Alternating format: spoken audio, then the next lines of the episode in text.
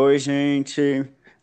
A pedido da professora Mariana, a gente está explorando essas mídias digitais na tentativa de reproduzir e levar conhecimento na internet, nas redes sociais.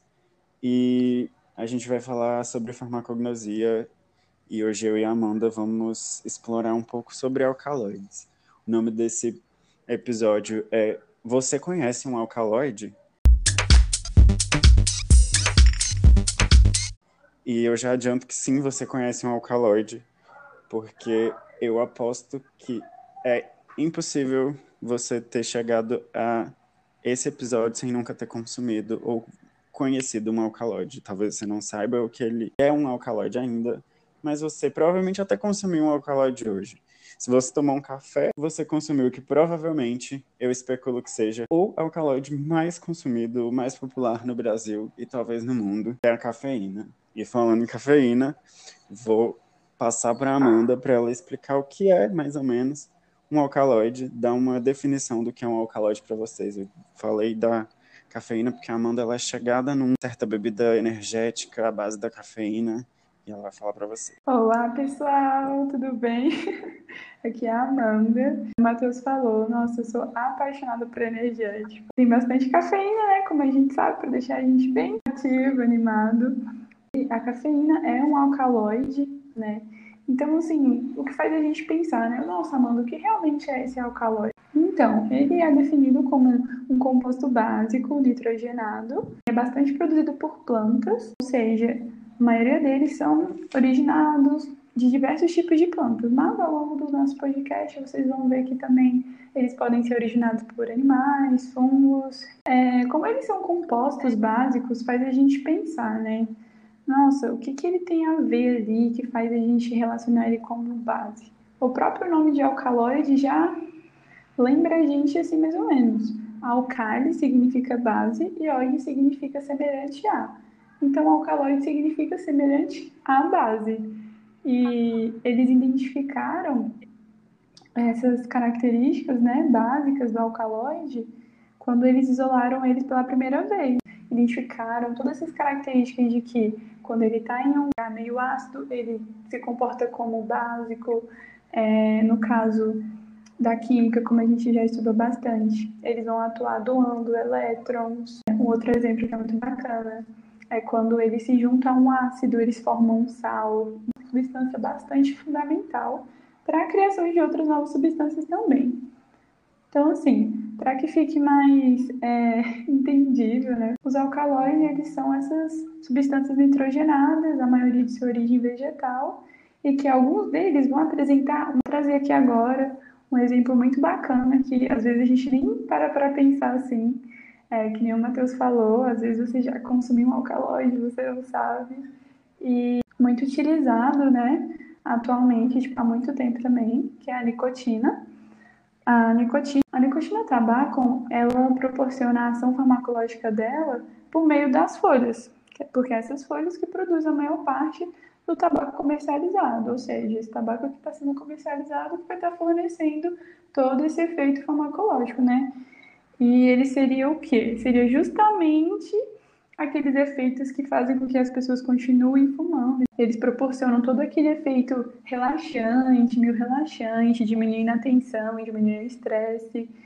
E meio que faz com que as pessoas continuem né, usando. Então, mais um ponto de alerta: os alcaloides em si são substâncias que podem causar né, dependência e em alguns casos também podem causar algumas doenças crônicas como consequência, tipo doença cardiovascular, ah, essa, isso que você falou, sem querer te interromper, uhum. mas é interessante fazer esse parêntese, já que a gente está falando sobre produtos naturais. E, Sim. e é uma coisa interessante de se dizer, que é um erro bem recorrente de se pensar que porque é natural não faz mal, e muita gente acredita nisso. Sim. Tipo, ah, vou tomar um chá não sei o que, mal não vai fazer. E isso é um erro muito grande. Tem origem de uma planta chamada nicotina tabaco. É uma planta herbácea perene, ela faz parte da família Solanáceas e ela é oriunda daqui da América tropical.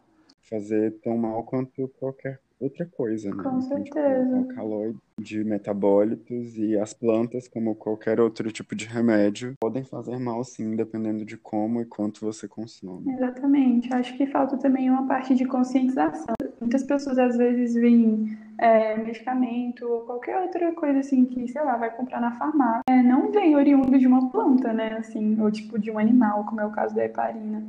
Mas eu concordo muito com o que o Matheus falou, falta essa conscientização da galera de que realmente planta é um medicamento, se você aumentar a dose pode ocasionar efeitos ruins né, ao longo da sua vida. E... e por enquanto é isso. O Matheus agora vai aprofundar com vocês em mais um tópico importante, os alcaloides, e a gente vai dando continuidade, mergulhando mais a fundo aí na farmacognosia. Ah, isso, a Amanda estava falando sobre a nicotina, me fez lembrar sobre essa curiosidade. Viu muito sobre alcaloides e metabólitos no geral de quando você isola de uma planta, muitas vezes ele isolado ele está num formato cristalino, né, num pó branco, num pó amarelado. E a nicotina é um metabólito que isolado ele é líquido. Se não me engano, não tem muitos metabólitos que você isola ele, ele em temperatura ambiente, ele é líquido. E eu acho interessante da nicotina isso. Ela é uma, um líquido viscoso. É um ponto muito interessante, Matheus. A Amanda falou para vocês o que é a base, né? Alcaloide, que é basicamente essa estrutura semelhante a uma base, que é um composto cíclico e nitrogenado. Uma coisa interessante é, o alcaloide chegou a ser definido antes como um, um tipo de molécula que era realmente básica e que era originada de plantas, porque foi quando ele foi descoberto. E essa era a definição que ele tinha. Hoje se sabe, por exemplo, que outros organismos vivos produzem é, alcaloides, como animais, fungos, e até se conhecem outros alcaloides que são mais neutros e até ácidos. Que é importante falar sobre desenvolvimento de, e pesquisa em produtos naturais. Não é só conhecer o que tem na planta e como usar uma planta, mas também isolar compostos de uma planta ou de um animal, de uma cepa de fungo, de bactéria, é, faz a gente conhecer a estrutura de uma molécula que tem um efeito para que a gente possa é, desenvolver medicamentos e sintetizar moléculas, tratar doenças, enfim. Isso é uma utilidade muito importante, não só para alcaloides, para o estudo de alcaloides, mas também para outras diversas classes de, de metabólitos produzidos em plantas e micro-organismos. É isso. O que a gente tem que ter um apanhado, assim, hoje a, a definição mais aceita seria essa. É um composto orgânico produzido por organismos vivos, que é uma molécula orgânica cíclica com um, pelo menos um nitrogênio numa posição de heterociclo. Um ciclo que é, que, em que o nitrogênio é um heteroátomo. E essa molécula derivada de aminoácidos. organismo vivo, por alguma, alguma ou algumas vias metabólicas, aminoácidos são transformados nesses alcaloides.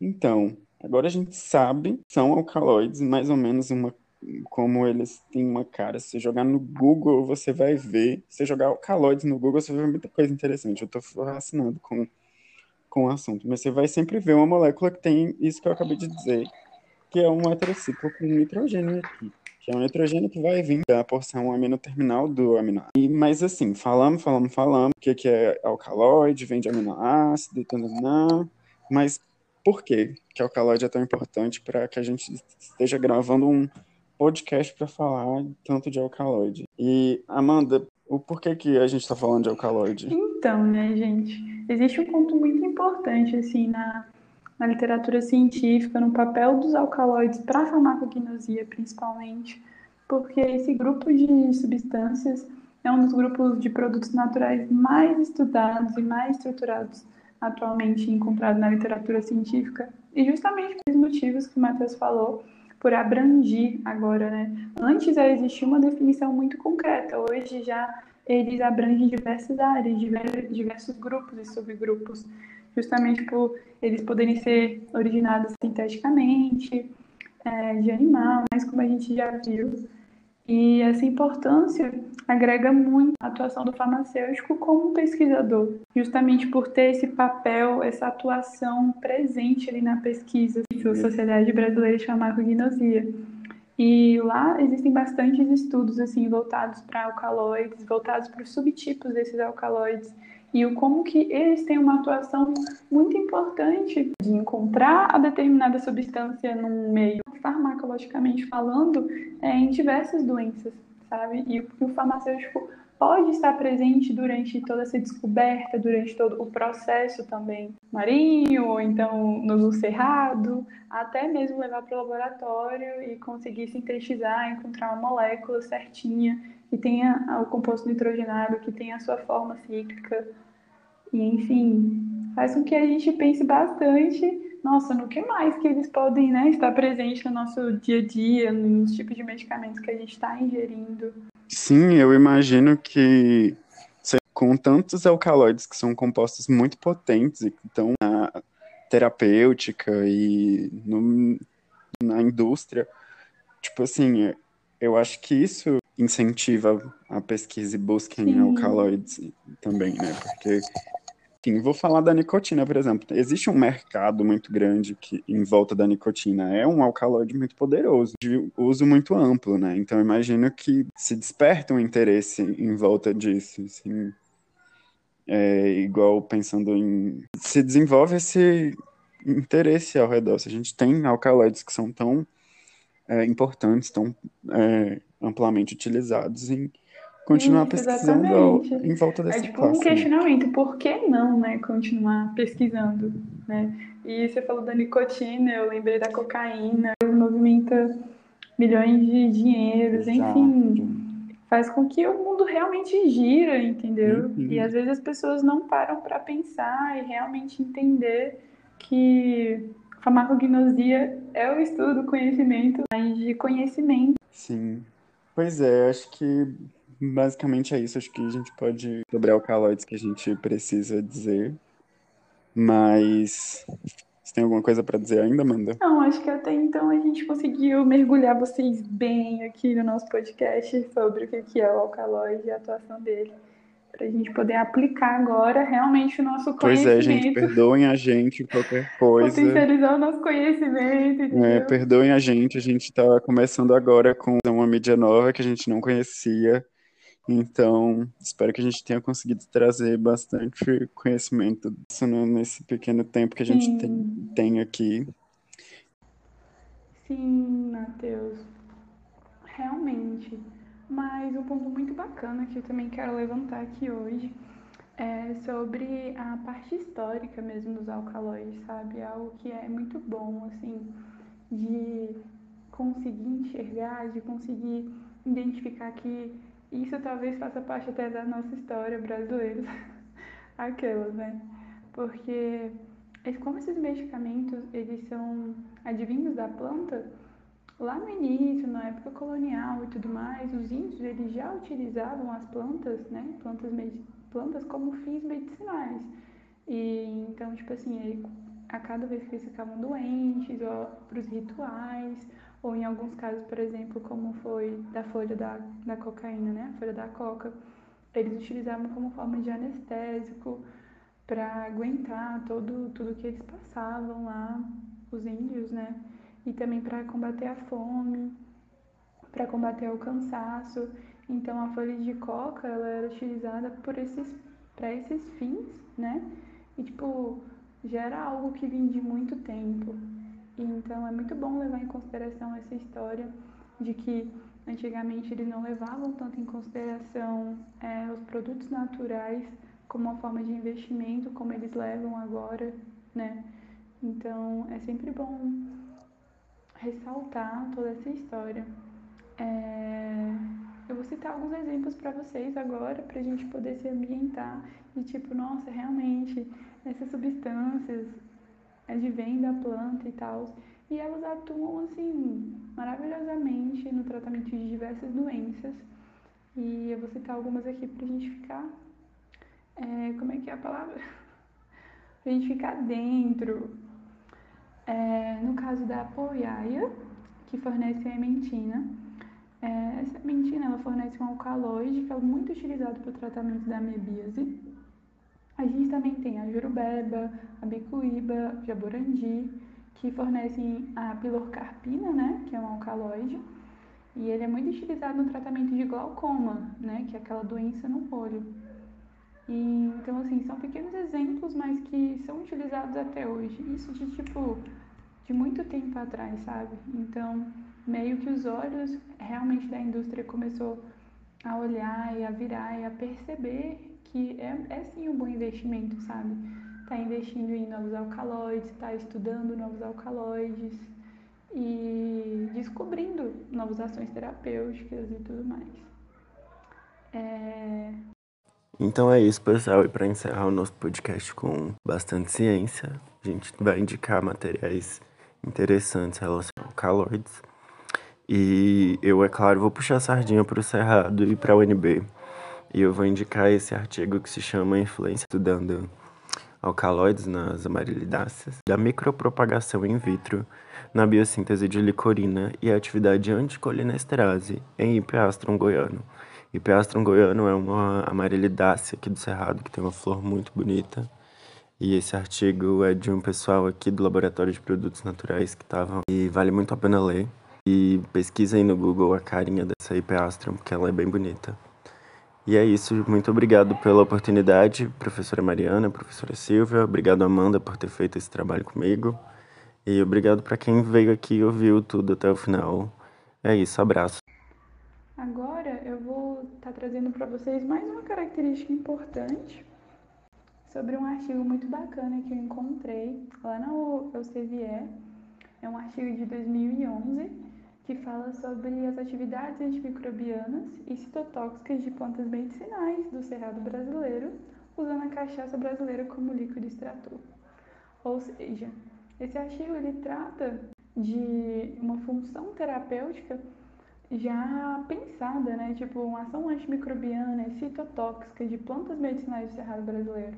Eu lembro que quando eu estava pesquisando sobre esse artigo, eu estava pensando muito, nossa, tenho que encontrar uma coisa bem bacana, né, sobre alcaloides. Eu fiquei tipo, nossa, algo tão assim é, surpreendente encontrado no nosso cerrado aqui, sabe?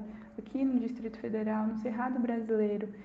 E tudo bem que foi por meio de uma cachaça brasileira como líquido extrator, mas é aquilo, assim, a gente sempre tem que lembrar que em algumas substâncias advém de origem vegetal, ou seja, de alguma planta, ou seja, de um alcaloide.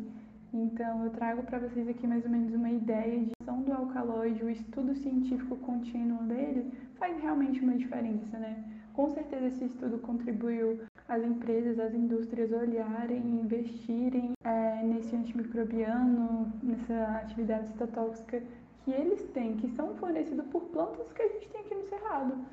E como a gente sabe, é, as plantas têm aqueles metabólitos primários, secundários e levam anos para estudar e uma pessoa que é fundamental para estar lá, para poder estar estudando isso é o farmacêutico.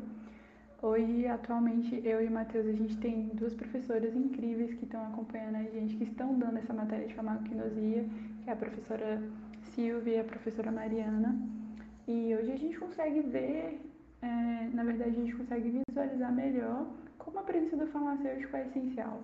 Elas são farmacêuticas e já participaram de descobertas e estão ainda procurando aí uma substância, né, aqui no cerrado. Não necessariamente um alcaloide, mas uma substância aqui no cerrado para poder combater ao mosquito Aedes aegypti. Mas eu tenho certeza que com muita fé, muita motivação, vai dar tudo certo.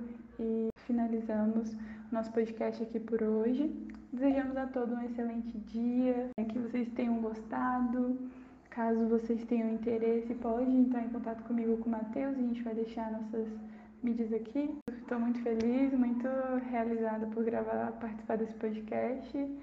É, foi algo realmente muito novo para nós dois, né, né Matheus? Algo muito desafiador também, mas a gente gostou bastante. Com certeza complementou nos nossos estudos, nossa carreira. Um beijão e abraços!